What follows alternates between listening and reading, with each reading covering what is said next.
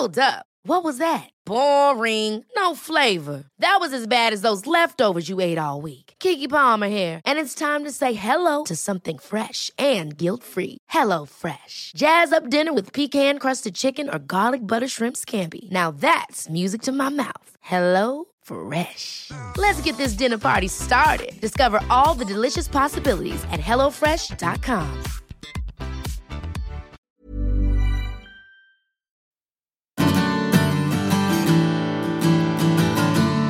Hola a todos y bienvenidos a un nuevo episodio del podcast de Hannah Fernández, A Guide to Live Well, una guía práctica para vivir bien en la que encontrarás entrevistas con los mayores expertos en salud y bienestar físico, mental y emocional.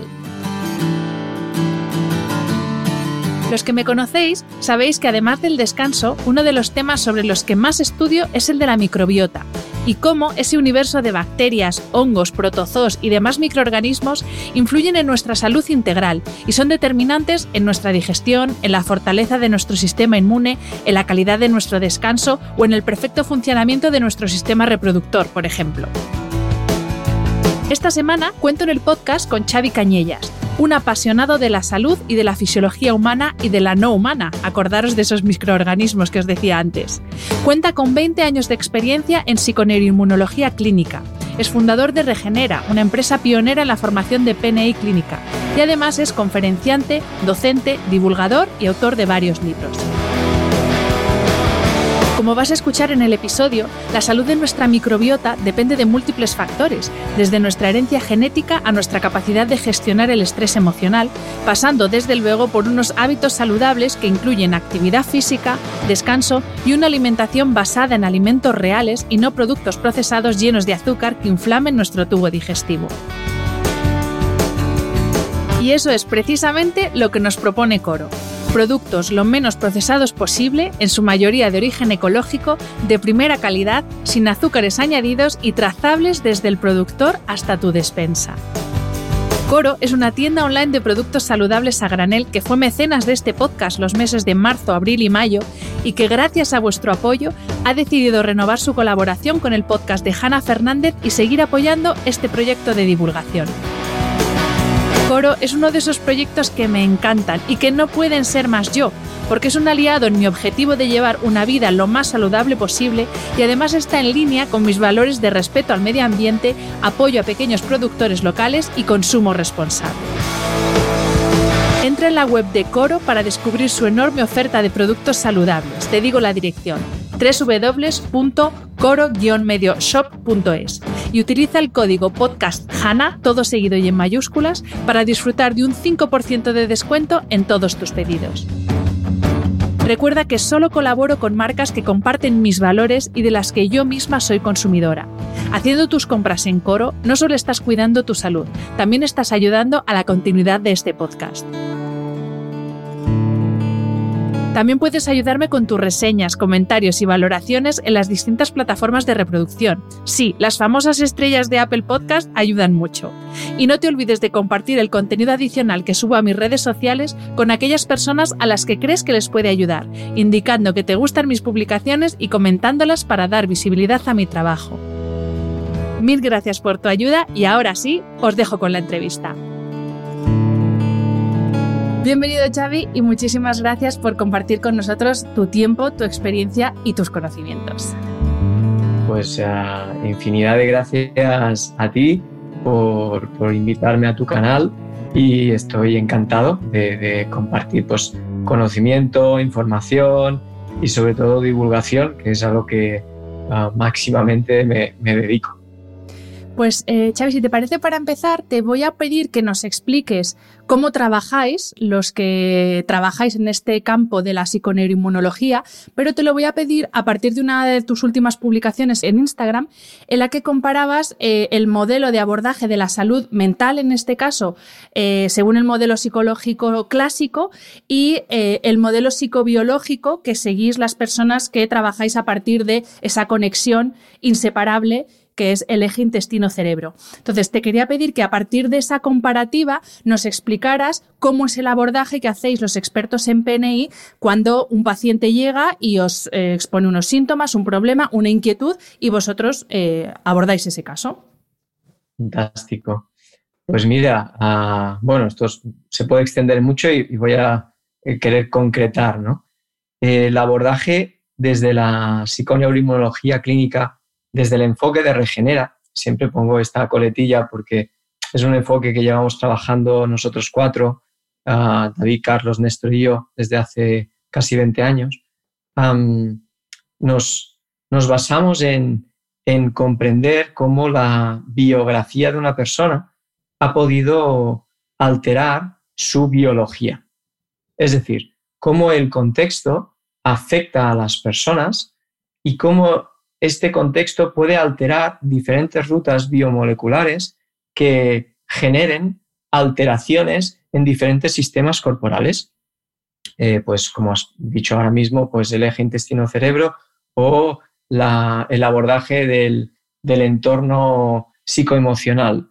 Ah, claro, clásicamente, eh, ¿qué hay no? en el abordaje psicoemocional clásico? ¿no? Pues, pues se basan en unos signos, se basan en unos síntomas que se encajan dentro de unas etiquetas ah, eh, relatadas en un tratado ah, hecho por, diferentes profesionales de la salud, el 95% de los cuales tienen lazos con las farmacéuticas, por tanto a mí no me da ya mucho mm, feeling eh, positivo. y aunque puede estar bien el hecho de querer agrupar y poner etiquetas, porque las personas ah, en su búsqueda, y, eso hace, hace años aún más, ¿no? Ahora el Internet da tanta información que ahora, ahora nos pasamos de, vueltas con lo demás. Pero eh, las personas se pasan años y años eh, de profesional en profesional buscando, buscando que le digan qué le pasa, ¿no? Entonces, yo recuerdo, ¿no? Un paciente que vino a la consulta súper preocupado, súper preocupado, y que me dijo, mm, es que, Xavi, me han diagnosticado de ansiedad anticipatoria. digo, hostia, nos ha jodido. Ah, y, digo, ¿y cómo estás? ¿No? Pues estoy muy mal. Digo, claro, eh, normal, con esa etiqueta, ¿quién no, quién no podría estar bien? Entonces, claro, ahí el papel que yo tuve en ese caso, además fue un caso, un caso que ah, se resolvió, ah, que muchas veces cuando hablamos, ¿no? los terapeutas con mucha experiencia, parece que solo hablemos de casos que han funcionado muy bien. Eh, funciona muy bien y funciona muy mal y no pasa nada, ¿no? Ah, en ese caso eh, fue muy bien y, recuerdo que el trabajo que hicimos es comprender su vida, comprender su biografía, a cómo había podido llegar a, sufrir o a entender la vida sufriendo de esa manera, anticipando todo. Y eso no tenía que ver con una etiqueta de ansiedad anticipatoria. No, eso tenía que ver con un problema sociofamiliar importante, con unos cambios de vida que, tuvo también a nivel laboral, un desengaño amoroso, eso con aprendizajes neurológicos desde su infancia, con los vínculos familiares y una mirada no hacia la vida, sino hacia la salud de su madre en ese caso. Y él había aprendido que eso era normal. Entonces él ha aprendido eh, que, que, tenía que anticipar siempre todo, porque con que vivía con tanto peligro, Ah, pues, pues era una persona con un don increíble, porque tenía una sensibilidad increíble, porque podía llegar a visualizar cosas que no habían pasado, pero claro, dentro de un contexto inflamatorio, pues, pues sufría mucho, ¿no? Vale, pues sin comprender todo esto y metidos en una etiqueta, y además pues decir, no, porque eso puede ser genético, ostras, ya la hemos liado un poco más, ¿no? porque, porque, bueno, la genética en algún caso puede, en muchos casos podría predisponer a ciertas cosas, pero en ningún caso va a ser determinante para un diagnóstico de ansiedad anticipatoria, ni mucho menos. Entonces, eh, cuando comprendimos esto, lo traduje a la biología y pues expliqué el papel del córtex prefrontal y de la amígdala y de su vida y cómo eso había hecho que su guion de vida fuera esto y además con los eventos no resueltos a nivel de su vida y además que él no se cuidaba bien y que tenía ciertos focos de inflamación, ah, por ejemplo, a nivel digestivo. Y entonces empezamos a poner eh, orden a todo y poniendo encima de la mesa, esto hay que tocarlo, esto es necesario que lo puedas abordar.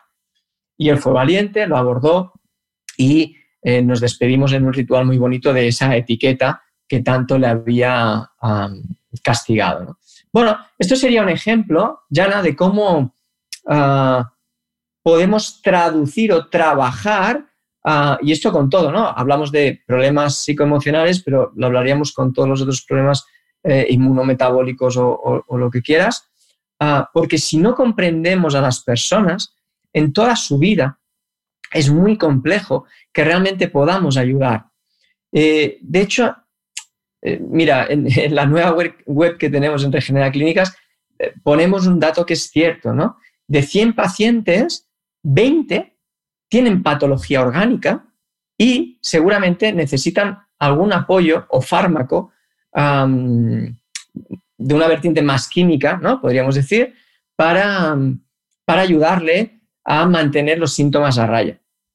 Pero el 80, el 80%, 80 eh, pacientes de esos 100 no tienen patología orgánica, tienen disfunciones. Y son las disfunciones las que van a ir rotando de etiqueta en etiqueta con un sufrimiento y con pruebas de tratamientos que muchas veces esos tratamientos tienen efectos secundarios y generan nuevos problemas, que eso acaba llevando a un cuadro de mm, no sé qué me pasa y ya me acaban de poner pues una etiqueta más global, más crónica y diciendo que, bueno, que eso, aunque era genético, pues que se habitúa a vivir con dolor esa persona, ¿no?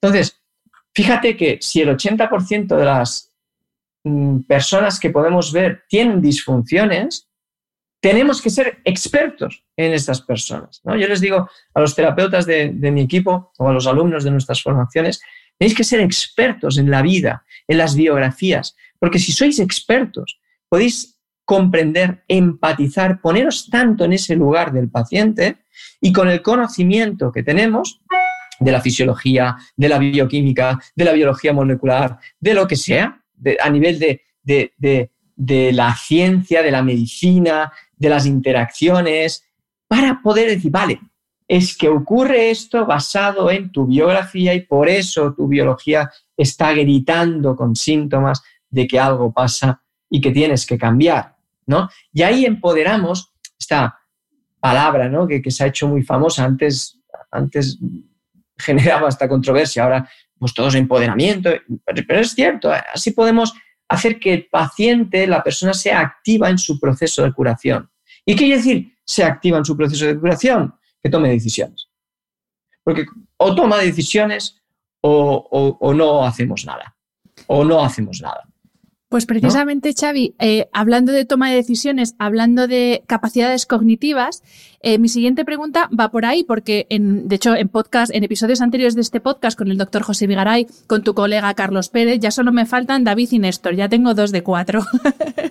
pues en episodios que he grabado con ellos, sí que hemos hablado de la relación y de cómo influye la salud de nuestra microbiota en procesos digestivos, en asimilación de nutrientes, en, el fortalecimiento del sistema inmune en desarrollo de enfermedades como diabetes, hipertensión, obesidad, etcétera. Pero sí que es verdad que ahora, y sobre todo vosotros desde Regenera, cada vez estáis divulgando más, si cabe, sobre la influencia que tiene la microbiota en nuestros procesos mentales y en capacidades como precisamente toma de decisiones, capacidad de razonar, capacidad de aprendizaje. Entonces, quería que, te, que nos explicaras, por favor, eh, cómo es ese, ese, ese, vínculo y esa relación en, en estas capacidades mentales de las que quizá no se habla tanto cuando se habla de micro se habla de microbiota, o sea, eso de levantarse empanado por la mañana espeso, ¿puede tener que ver con nuestra microbiota?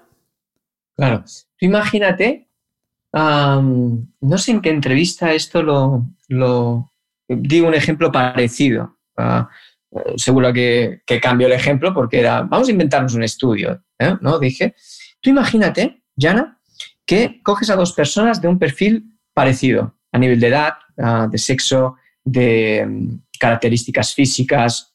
Coges dos, dos sujetos, vale, un estudio muy pequeño, eh, una N de 2, ¿vale? Me dirán, oye, una N de 2, sí, que lo estamos haciendo muy fácil, vamos a coger una N de 2, vale. Y tienen las mismas características, es decir, a nivel bioquímico, pues bien, vale. Pero yo te digo, mira, mira, Jana, a una persona, a las dos se les va a decir, mira, vas a tener que estudiarte media página de este texto. ¿Ok? Muy bien. A una persona de estas, de dos, a una la vas a poner en el campo, en una casa rural con un ventanal maravilloso, con un aroma a campo, de flores, sin ruidos eh, de la ciudad y, sin, sin ningún tipo de estresor más que la luz natural, con una silla cómoda o, el mismo campo, que se puede sentar en el campo. Bueno, no sé si te estoy pintando algo como muy zen, ¿no? Muy, muy maravilloso. Genial, ¿no? Y le das ese texto y dices, mira, estudiate este texto, por favor, ¿vale? Media página. Ok, vale. Y después se lo preguntas. Bien. Y después coges a la otra persona y la pones, en vez de en este sitio idílico, ¿no? La pones en la diagonal de Barcelona, a, a hora punta, ¿sí? con la ventana abierta, con el humo de los coches entrando y mm, con los pitos. Y, lo pones en una silla pues muy incómoda, ah, con, música además estridente de esta, no sé, chumba chumba o reggaetón, ¿no? Que eso es horroroso, pues imagínate el reggaetón a, toda pastilla y que odia el reggaetón. Pues si le gusta el reggaetón ya es otra cosa. Y, bueno, ves esta imagen, ¿no? De, de ruido. Vale. Y le dices, tienes que estudiarte esta media página. Y yo así te digo, ya, ¿tú quién crees que va a tener más facilidad para retener lo que esa media página? Vaya, yo lo pregunto a ti.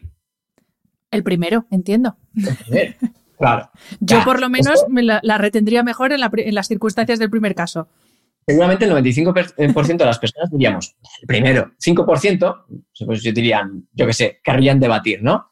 Bajo mi punto de vista, en este ejercicio de imaginarnos esto de forma muy sencilla, no lo quiero ni debatir. Es decir, primero tendría más características positivas para poder retener eso. Vale. Pues ahora imagínate, Jana, que ah, el 60% de toda la información que le llega al cerebro es del intestino. El 60%. Es decir, hay una autopista AP7 ¿sí? de, de cuatro, cinco y seis carriles, si, si, cabe, ¿sí? que van directos del intestino al cerebro. Que sí que hay una carretera que va desde el cerebro al intestino, que esta es la doble dirección, ¿no? el, camino bidireccional. Pero tú has preguntado cómo afecta un proceso de alteración de la microbiota o proceso digestivo en, en el cerebro. pues yo te digo, mira, tienes una carretera donde el 60% de la información que le llega al cerebro del medio interno es del intestino. Vale, ¿tú te imaginas lo que significa jaleo abajo?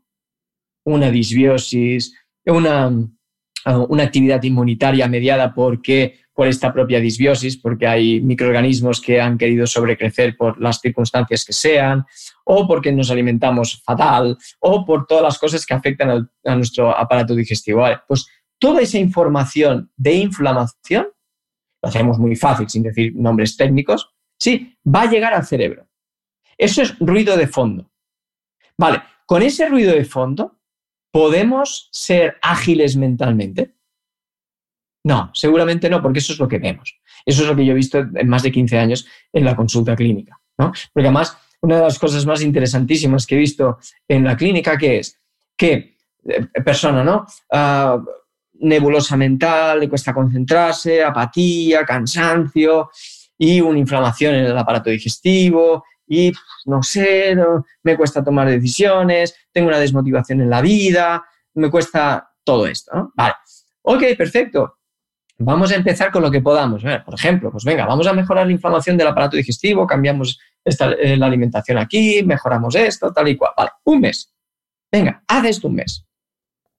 Al cabo del mes, ya de verdad te lo digo, a 70, 80% de los pacientes que, hacen un cambio en un mes, llegan y yo no sé qué ha pasado, ¿eh? Pero, hostia, estoy, no sé, tengo, tengo un subidón de energía, tengo una lucidez. Bueno, uh, por cierto, he dejado el trabajo. ¿Cómo? Ah, sí, yo no sé si tiene que ver con esto, pero es que yo me siento muy bien. Yo, ¿tendrá que ver con esto que, que estoy? Pues según la evidencia, o mis cuatro años de investigador con, investigando el eje intestino-cerebro, no es casualidad. De, hecho, es una causalidad. Entonces, ah, ¿cómo afecta? Bueno, porque es que la fisiología y el estudio de este eje intestino-cerebro nos está diciendo que hay una red de comunicación tan increíble que llega a nuestro cerebro que, por supuesto, por supuesto, se tiene que contemplar cada vez que abordemos un caso con síntomas mentales a todos los niveles, es decir, bajo mi punto de vista sería obligado para el facultativo eh, tratar la inflamación a distancia, sobre todo mediada por el aparato digestivo. Esto los psiquiatras de Estados, en Estados Unidos ya hace años que lo hacen. De hecho, Charles Rayson y Andy Miller, que fueron profesores míos, ah, son neuropsiquiatras.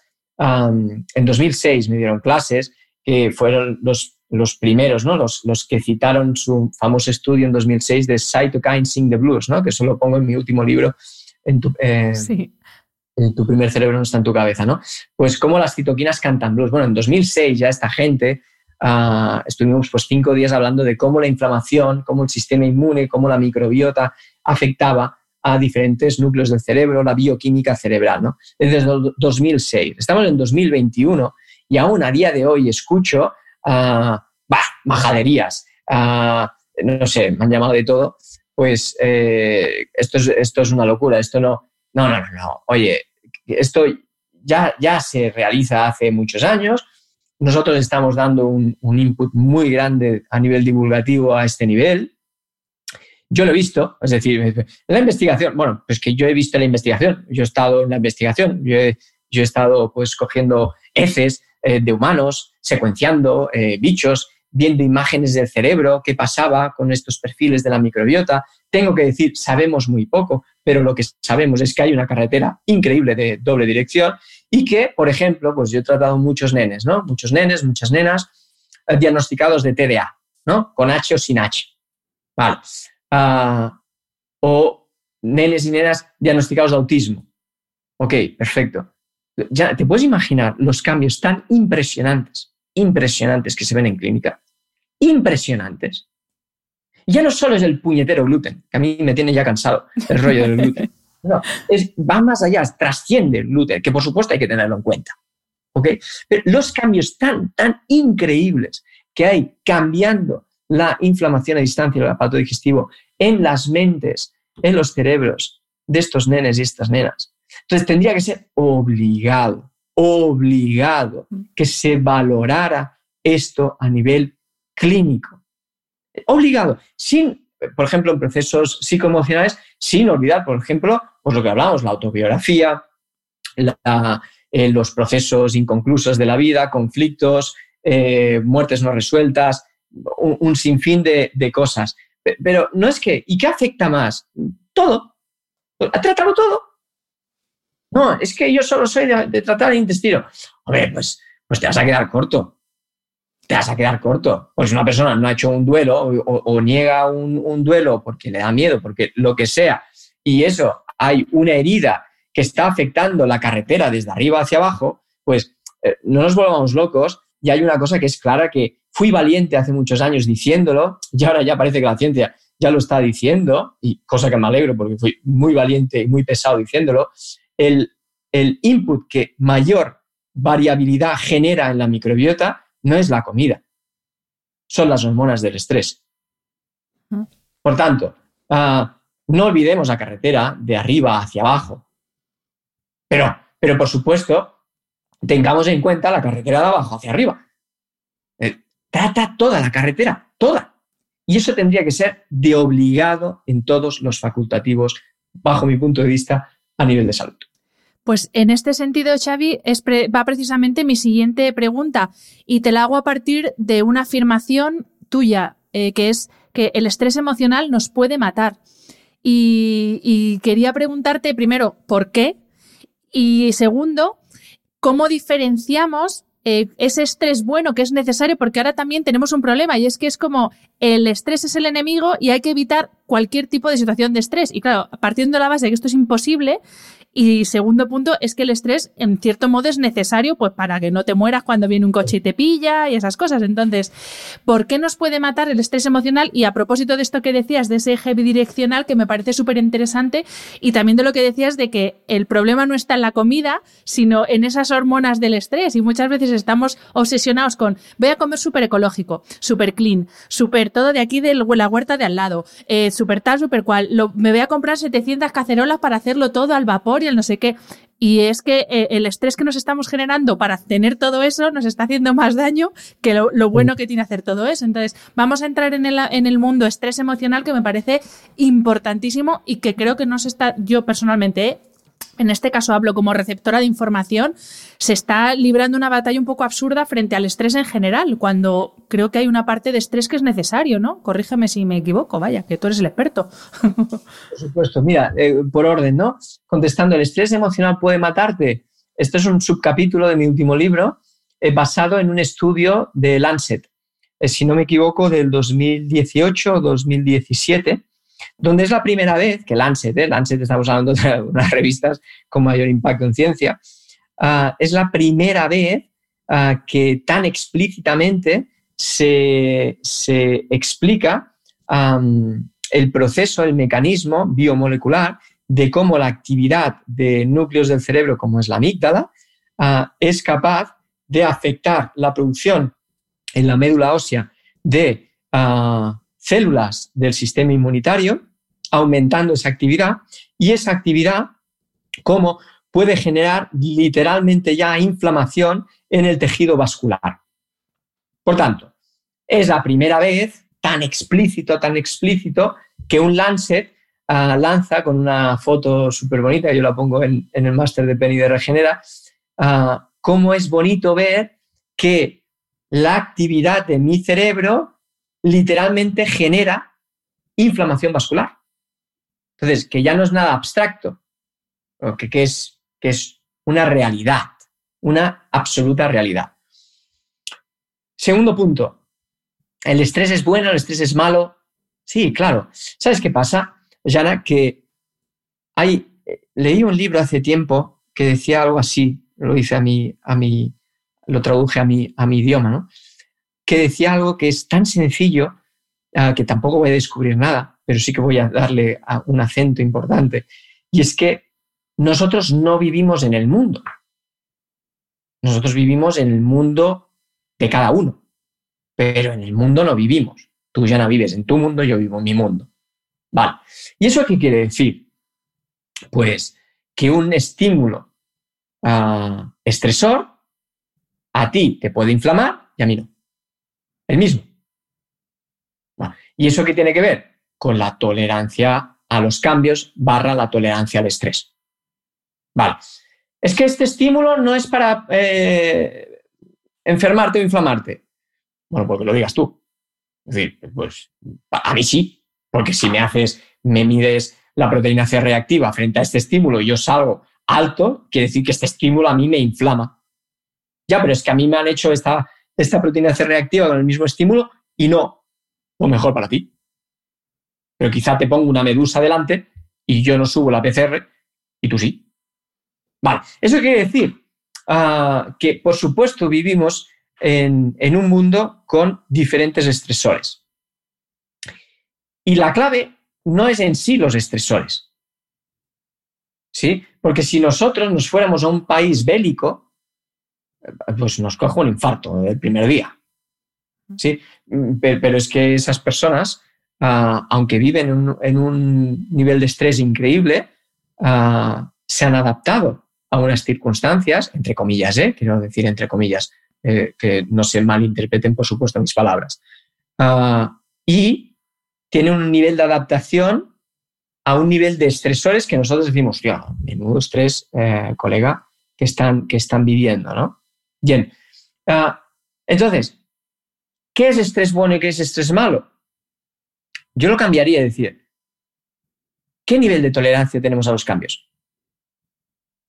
Y ahí es cuando podemos decir, vale, esto es un estrés malo para mí y esto es un estrés bueno para mí. Fíjate que esto va tan lejos que, ¿y la tolerancia al estrés cómo se trabaja? Sí, bonito. Ah, es que se programa en el embarazo. Es que, es que claro, a mí me dicen que es muy pesado cuando te vas para la infancia. Ya, es que la neurociencia habla de la, de la primera infancia como cuando se establece la Matrix. Ten en cuenta un dato, lo he dicho mil veces, pero siempre que lo digo aún me impresiona. Es decir, a las 20 semanas de gestación, eh, el cerebro está formado y empieza la sinaptogénesis. Es un proceso que quiere decir una comunicación entre una neurona y otra neurona. Eso es una sinapsis. Bien, ah, en el primer año de vida hay un millón de sinapsis al segundo, no al día, al segundo. ¿Entendemos el nivel de matrix que se genera a nivel de sinapsis neurológicas? Bien, este dato es increíble, pero lo más bonito, es cuál es? Que de qué depende este, esta, esta comunicación neurológica, esta sinaptogénesis depende de las experiencias que estamos viviendo. Eso quiere decir que previamente, antes de nacer, ya predisponemos los núcleos del cerebro a tener más o menos receptores de hormonas del estrés. Eso tiene, se puede matizar en los primeros momentos de la vida, dependiendo de, dependiendo de las experiencias, el nivel de contacto físico que tengamos con los progenitores, sobre todo con mamá. Y Además, en ese primer año de vida se comunica todo. Vale, si yo lo que estoy aprendiendo es que la normalidad es el amor, es el contacto, es el cariño, pues me estoy preparando para que mi vida no la viva de forma amenazante. Entonces, vamos a lo contrario.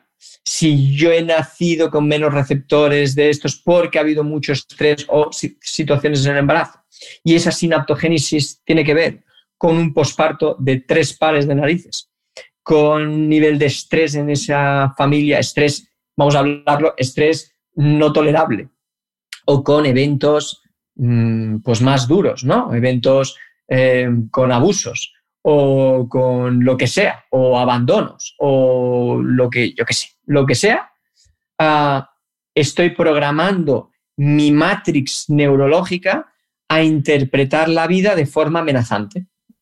¿Por qué? Porque así mejoro mi supervivencia. ¿Por qué? Porque con que estoy en un estado bélico, ah, más vale que esté preparado a que un ruido me haga generar un nivel de, alarma grande. ¿Por qué? Por si es una amenaza. Entonces, si yo eso lo lo estructuro desde una primera infancia y esa es la normalidad de mi vida, claro, ahí llega pues la, la edad adulta y me dicen, claro, no, es que tú tienes un rasgo de la personalidad que se llama paz. Eres paz. Porque ahora nos, nos, nos encanta decir este rasgo de la personalidad a nivel de etiqueta. Es paz. ¿No? Es la madre que la parió. ¿Sí? Persona altamente sensible. Vale, ahora vamos a, negativizar la sensibilidad, es decir, somos seres sensibles todos de per se, es decir, el ser humano es un ser sensible, todo el mundo es sensible, pero ahora, con que no nos interesa mucho, vamos a generar que eso sea un rasgo negativo, donde tú estés etiquetado, donde ah, es que yo soy paz, ¿lo ves? Claro, yo soy paz, por eso me pasa esto. No me jodas, perdóname la expresión, pero yo he recibido muchos niños y ya muchos adultos con esta Claro, no es un diagnóstico, es un rasgo de la personalidad, pero se convierte en un diagnóstico que me, han etiquetado con eso. Y no salen de ahí. No, no, no, mira, tú has aprendido a que la vida es amenazante por esto, por esto, por esto. Ha habido estos eventos en la vida y has cultivado tu sensibilidad a unos niveles quizá más altos de la media y que eso se le llama inteligencia emocional ah, muy, muy fina lo que pasa es que estamos en un entorno donde pues tampoco estamos muy preparados a esto y donde tenemos que simplemente matizar, resolver algunas cosas y vivir la sensibilidad de manera maravillosa. Y además, vamos a quitar los focos inflamatorios, porque claro, los focos inflamatorios me están diciendo eh, amenaza, amenaza, amenaza, amenaza, amenaza, amenaza. Claro, y entonces pues tenemos más amenaza o metabolizamos mal las hormonas, por ejemplo, en nuestro hígado, ¿no? Y nos falta, por ejemplo, pues actividad de unas enzimas, se llaman glutatión transferasas o las, metil, las catecolaminas o metiltransferasas. Ah, es que yo soy tan sensible que hasta los olores me molestan. Claro, ah, ya, pero eh, vamos a arreglar el foco inflamatorio a ver si mejora la metabolización, porque eso tiene que ver con cómo metabolizamos las hormonas y a la vez cómo estamos viviendo en nuestra vida. Y para ser personas sensibles sanas. Porque cuando viene la persona etiquetada de paz, es persona sensible no sano. Ya, pero a mí lo que me interesa, a mí lo que me interesa es que sea una persona sensible sana. A mí, yo no quiero cambiar tu sensibilidad. Quiero que vivas la sensibilidad pues en un entorno saludable. Sí, es verdad, es que a veces, perdona, con todas estas etiquetas que nos ponen, al final se acaban convirtiendo en como la excusa para decir, va, pues como no tengo remedio, voy a seguir toda mi vida quejándome y no, como esto no tiene remedio porque yo soy paz o soy lo que sea que soy, y entonces de remedio, pues ya, o lo que decías antes de, la herencia genética, cuando te dicen que algo es genético, muchas personas lo entienden como, ah, pues no hay remedio, entonces ya nada, que me den la pastilla y ya me moriré algún día, ¿no? Y es como, no, es que... Y estamos muy, muy bien educados a esto, ¿eh? Estamos muy bien educados a ir a buscar la, la pastilla, que incluso yo tengo muchos colegas que son médicos de cabecera, que vamos, les tengo, los tengo en un pedestal por el trabajazo que hacen en unas condiciones horrorosas, porque ver 40 pacientes en una mañana, eso no es sano ni está bien y hacen lo que pueden, ¿sí? Mm. No es el problema de los médicos, el problema, como siempre, vamos al sistema más global que no da ah, em, herramientas, ¿no? O no da unas buenas características para llevar un buen proceso. Y tengo amigos que me dicen, no, no, es que me han llegado a insultar por no dar la pastilla. Que vienen a buscar el puñetero antiinflamatorio y el, y el, tal, y que me han incluso pues, insultado, que soy un médico de mierda, por, porque no le he recetado. claro, pues si no le he recetado, pues le he dicho que coma bien y que haga ejercicio primero. ¿No? Entonces, todo esto está, está muy, muy, muy ya educado y por eso hacemos este trabajo grande de decir, que la salud depende de ti. Y me dirá, ya, pero hay casos, por supuesto, hay casos y casos. ¿Ok? Hay casos y casos, estamos generalizando. Es que generalizar no es bueno. Ya, pero para hablar en una charla, pues de una horita, pues es necesario poder generalizar. ¿Ok? Después hablan los casos y los casos. Pero me refiero a todo ello, ¿no? Entonces, las etiquetas en este caso están bien, pero, pero a veces están mal, ¿no? Como dice Bernardo Ortín, todo está bien excepto cuando no está bien. Y eso es la verdad. Y entonces, pero para hablar del estrés, ¿que ¿el estrés es bueno? Por supuesto, los cambios. Levantarnos por la mañana es, un estrés sano, fantástico. irnos a correr es un estrés maravilloso. Eh, y tomar el sol es un estresor maravilloso. Porque son estresores de baja intensidad. De baja intensidad dependiendo de tu tolerancia al estrés. Por eso hay que individualizar absolutamente todo. O por eso, por ejemplo, en, pues en Instagram, que tengo mucha actividad en Instagram y recibo un montón de mensajes y me pasa esto. ¿Y qué hago? Es que no lo sé, porque no solo sé un síntoma, pero yo no te conozco. ¿no? Que eso regenera constantemente, lo estamos diciendo. Es decir, no tratamos síntomas, no tratamos enfermedades, tratamos personas que sufren síntomas, personas que sufren enfermedades. Entonces, o somos expertos en las personas en su ambiente, en su contexto, en su sistema, o es muy difícil que podamos dar realmente respuestas válidas.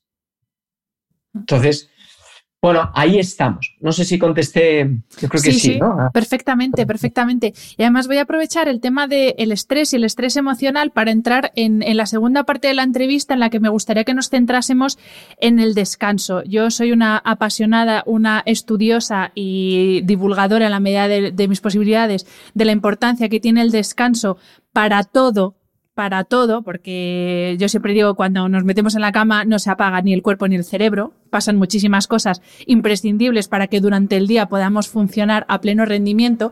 Y eh, sí que me gustaría entrar en esta, en esta parte de, de la entrevista hablando sobre descanso y voy a coger una frase tuya también de un post que hiciste en Instagram que dice, y es que me parece fantástica, da igual que tengas el mejor plan de entrenamiento o el día más increíble por delante, si duermes mal no serás capaz de disfrutarlo. Yo eh, eso hablo muchísimo en este podcast. He tenido muchos invitados eh, especialistas en fisiología del sueño, en psicología, etcétera, pero no he entrado nunca en detalle a hablar de la relación microbiota descanso, sueño, porque mm, descansar no es solamente dormir. Pero bueno, sí que me gustaría que, que hablásemos, en primer lugar, cómo influye el estado o la salud de nuestro tubo digestivo en nuestro sueño. Esa es la primera pregunta. ¿Cómo influye? Hablando ya de fisiológicamente. Pues si te lo contesto como, como haya inflamación en el aparato digestivo, olvídate de tu sueño. Es así.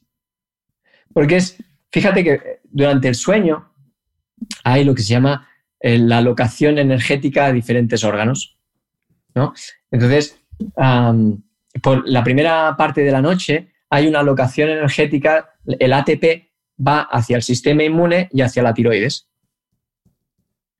Y no va hacia el cerebro ni hacia el músculo. Pero, eso, es, eso es lógico. ¿no? ¿Y qué hace esa primera parte? Repara. Nos repara. Y es que a mí, ah, claro, a veces en este mundo tan, tan futurista que nos estamos inventando, estamos perdiendo las nociones de lo básico. ¿no? El ser humano o todos los animales, pero bueno, hablo del ser humano, ¿no? porque yo tampoco conozco todos los animales. Yo tengo gatos y se pasan todo el día durmiendo, ¿no? Eh, pero el ser humano tiene un ciclo, que es eh, vigilia y de, y de, descanso, ¿no? Bueno, y, eso nos ha acompañado, pues, pues todos los, los, los, miles y millones de años de nuestra evolución, ¿no? Vale, pues será por algo. Será por algo. ¿Será que necesitamos descansar? Necesitamos dormir. Vale, Ahora entendemos que sí que lo necesitamos.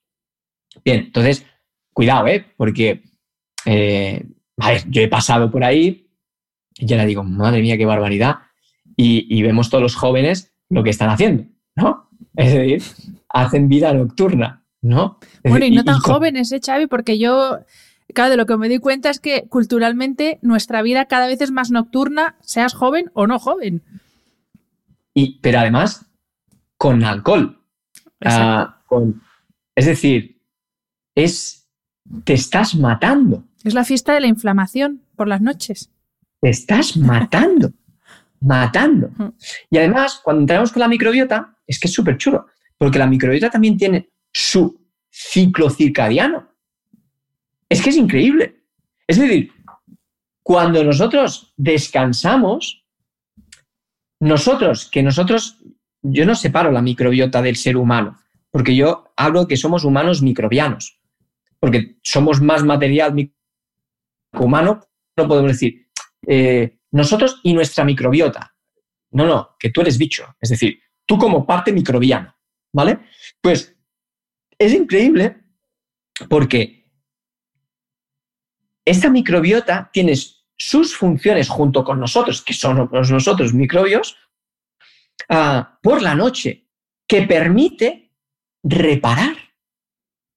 Permite, es que es increíble, cuidado con lo que estoy diciendo. Es decir, hay estudios que citan que una noche sin dormir equivale a un escenario inmunitario equivalente a una infección. Una noche sin dormir. Pero no es normal. O sea, no los, sí que lo sabemos. Pásate una noche sin dormir. Ok, llega a las 10 de la mañana y dices, uff, tengo hasta uf, decaimiento, un dolor muscular, me acabo de sentir bien. Dices, vale, estos síntomas, coge estos síntomas. Cuando tienes la gripe, ¿qué te pasa? Casi lo mismo. Casi lo mismo. Vale, estás en un ambiente citoquímico, ¿no? Un ambiente citoquímico, para los que eh, no conozcan esta palabrota, eh, citoquímico se refiere a citoquinas. Citoquinas son las proteínas mediadoras del sistema inmune que informan de cosas y en mayor parte informan de señalización de inflamación. Pues un, estado citoquímico es un estado inflamatorio. Vale, pues ¿cómo afecta el aparato digestivo a mi sueño? Va tan lejos que como yo tenga un aparato digestivo inflamado, con esa carretera que hemos dicho, el 60%, esa, esa P7, cinco, de cinco carriles, que se ventila la, la, serotonina cerebral, que es muy diferente a la serotonina eh, eh, intestinal, ¿eh? que eso, yo creo que cada vez se, va sabiendo más, pero aún decimos, no, porque la serotonina se forma en el intestino. La intestinal sí, pero la cerebral no. ¿ok? Vale, la del estado de ánimo es la cerebral, no la intestinal. Bien, pues como yo cambie bioquímicamente por la inflamación, que eso sí que lo sabemos, cambia bioquímicamente la serotonina central, la serotonina es el precursor de la melatonina. La melatonina, ¿y eso no me suena del sueño? Sí, conciliar el sueño depende de la melatonina. Me estás diciendo ahora que por la simple, entre comillas simple, inflamación del aparato digestivo, actividad inmunitaria, puedo cambiar la bioquímica cerebral y alterar la producción de melatonina en mi cerebro, alterando la conciliación del sueño? Pues sí. Ahí está. Pues, pues sí, sí. ¿Y qué cambios dicen las personas en clínica cuando pasa ese mes? Es que estoy descansando mejor y duerme mejor. Ahora no me cuesta dormir. Que por supuesto el sueño tiene que ver con más cosas. Tú puesto foco en el aparato digestivo y yo hago foco en clínica del aparato digestivo digo, sí, sí, si es que es normal, si es que es normal. Ahora, la segunda parte del sueño, claro, la alocación energética cambia y ya va al cerebro y ya va al músculo. Perfecto, pues si está hecho así, será por algo. Pues será por algo, ¿no? Pues si necesitamos dormir, es que yo no soy de dormir, mm, que no sé de dormir pues muérete. Porque, tienes que dormir, pues si no duermes te mueres, ¿no? Como estas cosas, yo es que no, no soy de comer sano. Mm. Pero es que no es que seas, ¿no? Es que básicamente tienes la necesidad de, comer sano, ¿no? Es que no, creo que no voy a hacer deporte, ¿eh? porque yo es que soy más sedentario. nunca me gusta el deporte, es que no te tiene que gustar, eh, tienes que moverte. a mí el agua no me gusta. Uf, eso ya me duele, ¿eh? a mí el agua no me gusta. Ya, pero, pero el 60% de lo que tú estás hecho es agua. Entonces, hay la, la, mira, quizás una cosa de tiquismiquis, ¿no? Que tienes que beber agua y ya está, ¿no? Pues, pues tienes que dormir y ya está, ¿no? Entonces, por eso, bajo mi punto de vista y de forma muy sencilla, es hay estas vinculaciones de la inflamación del aparato digestivo, de la microbiota, en la conciliación del sueño, por supuesto. Y me imagino que a la inversa, eh, ya lo has dicho varias veces, esa relación bidireccional, pero sabemos eh, o, se ha demostrado ya si la privación crónica de sueño afecta nuestra salud intestinal desarrollando enfermedades o patologías como SIBO o mm, todas las enfermedades que hay asociadas al intestino. Y cáncer. Y cáncer y lo que quieras. Es decir, la privación del sueño, bajo mi punto de vista, la privación del sueño es, claro, te diría, Coca-Cola es veneno. dime algo peor, la privación del sueño. Jo, ¿cómo, me gusta escuchar esto, Xavi? Porque es que todavía sigo oyendo unas tonterías sobre el sueño y que, digo, pero ¿cómo se puede estar diciendo esto a estas alturas de la vida? Pero, o, mismamente cómo está diseñada nuestro estilo de vida ahora. O sea, puedo admitir que no respetar. Ah, que pueda haber un debate con la Coca-Cola. ¿Vale? Puedo, no sé, me costaría ¿eh? entrar en un debate porque lo encontraría muy absurdo. Pero bueno, me imagino antes debatiendo sobre la Coca-Cola que sobre la privación del sueño. Es decir, la privación del sueño no tiene debate. Es el caldo de cultivo de cualquier tipo de enfermedad. ¿Quieres vivir menos? No duermas es así de tajante. Y, tampoco, tampoco me sale justificarlo más. ¿no? es que, no lo puedo justificar más. Otra cosa es que puedan escucharnos algunos oyentes, pues yo trabajo de noche. Bueno, Houston, tenemos un problema. Vale. Ah, ¿Y todo el turno es de noche siempre? Sí. Dentro del problema puedes adaptar algo, que es un problema, ¿eh? Pero bueno, no hago turnos, esta semana sí, esta semana no. Tienes un problema ahí grave. Y en consulta, por ejemplo, he tratado pues, muchas azafatas de vuelo, de vuelos internacionales, ah, con muchos jet lags. Y recuerdo, recuerdo varios casos y uno que me viene ah, con una patología, estaba al límite. Yo la anticipé, digo, estás al límite de que explote la inmunidad. Es decir, te va a salir por donde sea. Y una autoinmunidad es lo más fácil, ¿eh? Bueno, bueno, bueno. Ah, yo no voy a cambiar el trabajo. no pasa nada. mejora lo que puedas, pero yo te digo que esto a ti no te va bien. ¿eh? Bueno, al cabo de tres meses eh, brotó con una artritis reumatoide.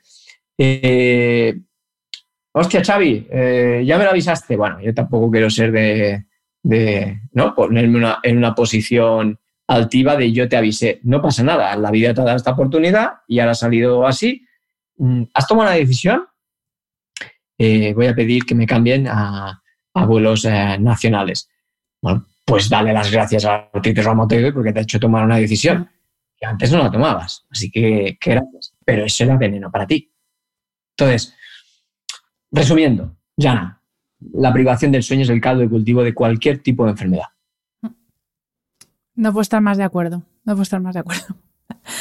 Pues, eh, Xavi, para terminar la entrevista, te voy a hacer una pregunta. Yo sé que eh, responder a esta pregunta de forma breve es complicado, pero eh, te la quiero hacer porque precisamente tengo una amiga que está planteándose ser mamá pero, eh, claro, eh, yo le he empezado a hablar, de hecho, mis libros los tiene ella porque le he dicho, léete los libros de Xavi y luego ya me cuentas si le estás empezando a encontrar sentido a todo esto que está pasando. Tú eres co-creador de, Regenera Fertility y eh, sin entrar muchísimo en detalle, porque esto nos da para otro episodio que espero poder grabar en algún momento contigo o con alguno de, tus compañeros, ¿cómo influye la salud de nuestra microbiota en el sistema reproductor. Obviamente influyen en todo el sistema hormonal, pero concretamente en el sistema reproductor, porque hay veces que la solución no está tanto en un proceso eh, o en un, en un tratamiento de fertilidad al uso, que cuando es necesario, perfectamente, ahí está. Pero hay veces que con cambios en nuestro estilo de vida podemos mejorar mucho una situación, pues eso, que me cuesta quedarme embarazada. Todo esto sumado a que, claro, no es lo mismo intentarlo con 20 que con 30, pero bueno, la vida es así. Y, y, entonces sí que me gustaría que nos hicieras una, una, una breve pincelada, sobre todo para esta amiga en concreto, que la tengo ahí estudiando tus libros. Mira, Jana, esto es, muy, muy, muy amplio, ¿no? Sí. Eh, de forma muy concreta te diría que, por supuesto, hay una relación directa con la microbiota, la, microbiota, la actividad inmunitaria y la capacidad de, de, de, ser fértil, básicamente, porque cuando hay, cuanto más ah, factor inflamatorio hay, más actividad inmunitaria hay, se reduce el riesgo, ah, se, reduce, perdón, se reduce la, el, porcentaje de, éxito en, quedarse embarazada. Eso es, de forma concreta será así. Además de propiamente la microbiota vaginal, ya se han visto estudios, por ejemplo, con, con in vitros, ¿no? Ah, que hay más tasa de abortos cuando, por ejemplo, hay más, eh, menos porcentaje de, de eh, lactobacillus en, el, en la en el endometrio y en, el sistema reproductor de, la mujer, comparado con los que tenían más porcentaje de este tipo de, bacterias. Ah, sí, cada vez hay más relación eh, absolutamente con la microbiota, porque, pero no me gustaría dar como el foco de, vale, ahora trato la microbiota y después trataré lo otro. Eh, vale, vuelvo a decir, somos humanos microbianos, eh, la microbiota afecta a todo porque todos somos nosotros con, y, los bichos, porque somos microbios nosotros. Entonces, no querría ser reduccionista y decir, vale, pues eh, mejorando la microbiota con la alimentación, con el probiótico, con el MAD, con el tal y el cual, eh, este foco ya lo tiene resuelto. No, no, porque he dicho antes, eh, que el estrés, ah, como interpretamos el estrés, si es un estrés que interpretamos de forma amenazante, esto cambia la microbiota y por tanto es, eh, genera toda esta cadena que estamos diciendo. ¿Ok? Entonces, el tema de la fertilidad es, es increíble gracias a, gracias a, un trabajo muy grande eh, durante muchos años. Estamos dando un foco de, de, dar una visión de la funcionalidad de la medicina funcional integrativa en el ámbito de la fertilidad. Una reflexión, ya ah, de forma general, eh, Estamos en el momento evolutivo con mayor tasa de infertilidad eh, en países occidentalizados. En ningún caso, eh, países no occidentalizados de tribus reproductoras no tienen problemas de fertilidad, no, tienen ningún problema de fertilidad. Tienen problemas de que puede ser que se les muera en el posparto, pero, pero se quedan embarazadas. ¿okay? Ah, estamos en este momento evolutivo, a la vez que estamos en el momento evolutivo con más antifertilidad que estamos aplicando. Es decir, desde que las nenas son muy pequeñas ah, o tienen la, regla, eh, ya hay como una cultura absolutamente machista, de tres pares de narices, eh, en que es muy normal que las mujeres más jóvenes, menos jóvenes, tomen píldora anticonceptiva para no quedarse embarazada, ¿no? Esto me parece una, una salvajada, una salvajada. Que la píldora anticonceptiva puede tener algún uso puntual para poder frenar el eje en un momento dado para X, ok, bien, pero como método anticonceptivo me parece una salvajada. De hecho, a Cara dice, ¿no? Que basado la píldora, bueno, llevan años diciendo la píldora masculina, ¿sí? A ver qué tío tiene los huevos de tomarse eso. Pero encontramos normal que nuestras parejas eh, lo tomen porque así tenemos más placer porque no utilizamos el condón, ¿no? Mm. Mira, un, sac de hostias, perdona, la expresión en catalán que he dicho, ah, creo que se puede em, eh, traducir de forma sencilla lo que eh, es decir, esto tendría que cambiar absolutamente, mm. absolutamente, porque, porque es una burrada. Pero dicho esto, entrando en este debate, que no quiero entrar en este debate, aunque lo he lanzado a modo de, punto importante, curiosamente, desde los 14, desde los 15, pues muchas nenas ya están con píldora anticonceptiva que están 20 años tomando píldora anticonceptiva que se quitan la píldora de, pues yo me quiero quedar embarazada ahora, ¿no? Tengo 35 años, pues ahora me quiero quedar embarazada. Me quito la píldora, que llevo 20 años tomando la píldora para no quedarme embarazada, pero ahora tengo prisa para quedarme embarazada. Bueno, somos conscientes de lo que está, estamos haciendo durante 15, 20 años, 10 años, anticoncepción y después el estrés que eso genera para ser mamá ah, o para ser mamá y papá, incluyo a la pareja aquí no somos conscientes de ello. Entonces, el tema de la fertilidad son muchos aspectos. Hay aspectos, y tengo que nombrarlos, genéticos, muy pocos, pero hay aspectos genéticos, hay aspectos metabólicos, hay aspectos inmunitarios, ahí la microbiota ya está en todo, ¿sí? Y hay aspectos ah, abrumadormente desde el sistema nervioso. Y una de las preguntas que normalmente siempre hacemos uh, en Regenera Fertility es vuestra vida porque tratamos a la pareja en sí, a no ser que sea una mamá que quiera eh, ser mamá ah, sin, eh, la otra eh, parte de lo que sería la pareja. ¿Vuestra vida es fértil? ¿Hay lugar para que venga un nuevo miembro o no? ¿No? Porque entonces tenemos que tomar muchas decisiones. Yo, en mi experiencia con la fertilidad, eh, que procesos inmunitarios, procesos metabólicos, muy pocos casos, pues que no, ha habido manera, muchos otros casos que sí que ha habido manera, y, y el increíble impacto de la toma de decisiones de cambiar la vida ah, para generar un ambiente fértil, bajo mi punto de vista, es absolutamente clave. Eso tendría que desarrollarlo mucho porque quizá ahora queda bastante vacías mis palabras y me sabe mal porque tampoco tenemos más tiempo, pero bueno, de forma resumida no podía dejar de decir ah, esta visión ah, que desde, por ejemplo, Regenera Fertility, desde Regenera Clínica, es el apartado de fertilidad ahora, ah, pues, pues tenemos. Pues mm, eh, yo creo que no han quedado en absoluto vacías, Xavi. Al contrario, creo que es que es, un, es un punto en el que hay que reflexionar, porque muchas veces una cosa es el deseo que uno tiene por, por la, la, idea que se ha montado de lo que debería ser su vida en ese momento, pero si luego todo es, jo, y es que ahora si tengo un niño, fíjate, y tendré que cambiar de coche y a ver qué pasa con el trabajo y a ver qué no sé qué, al final todo eso es un entorno negativo que uno se está creando a sí mismo psicológicamente y como hemos, venimos diciendo desde el principio, el estrés emocional eh, es que es brutal, el, impacto que tiene en todo, hasta en las cosas como por ejemplo eh, el poderse quedar embarazado. O sea que no, no, te agradezco mucho el que lo hayas resumido tan bien en tan pocas palabras y ahí queda lanzado el guante para un próximo episodio contigo, con algún compañero tuyo o con todos los que estéis dentro de Regenera Fertility para hablar de este tema que, que me parece interesantísimo y sobre todo porque yo, bueno, yo voy a cumplir 40 años y claro, tengo a mi alrededor muchas mujeres con muchos problemas. Yo misma tengo muy poca reserva ovárica, por ejemplo, entonces yo ya, he decidido que no, no, voy a ser madre, a menos que haya un milagro, pero bueno, en principio no entra en mis planes. Pero es verdad que, que veo muchas mujeres a mi alrededor sufrir mucho por eso, porque han pasado los 30 y lo ven difícil y cada vez más complicado y no encuentran.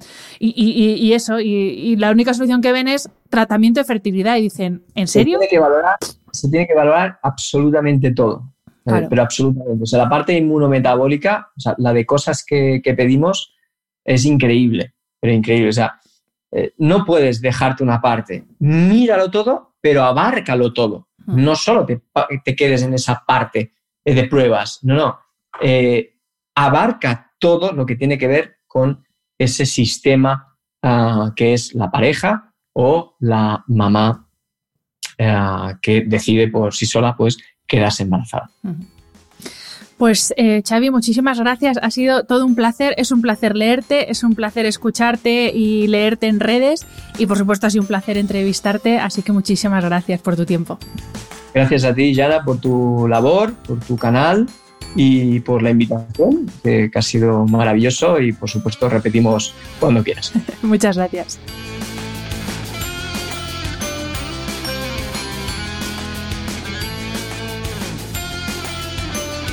Espero que hayas disfrutado del episodio. Me ayuda mucho conocer tu opinión y tus sugerencias para este programa. Si quieres escribirme, puedes hacerlo a través de mi página web hanafernandez.es, donde encontrarás las notas sobre cada episodio y recursos adicionales. Y también puedes hacerlo en mi cuenta de Instagram hanafr. Mil gracias por estar al otro lado. Nos escuchamos en el próximo episodio.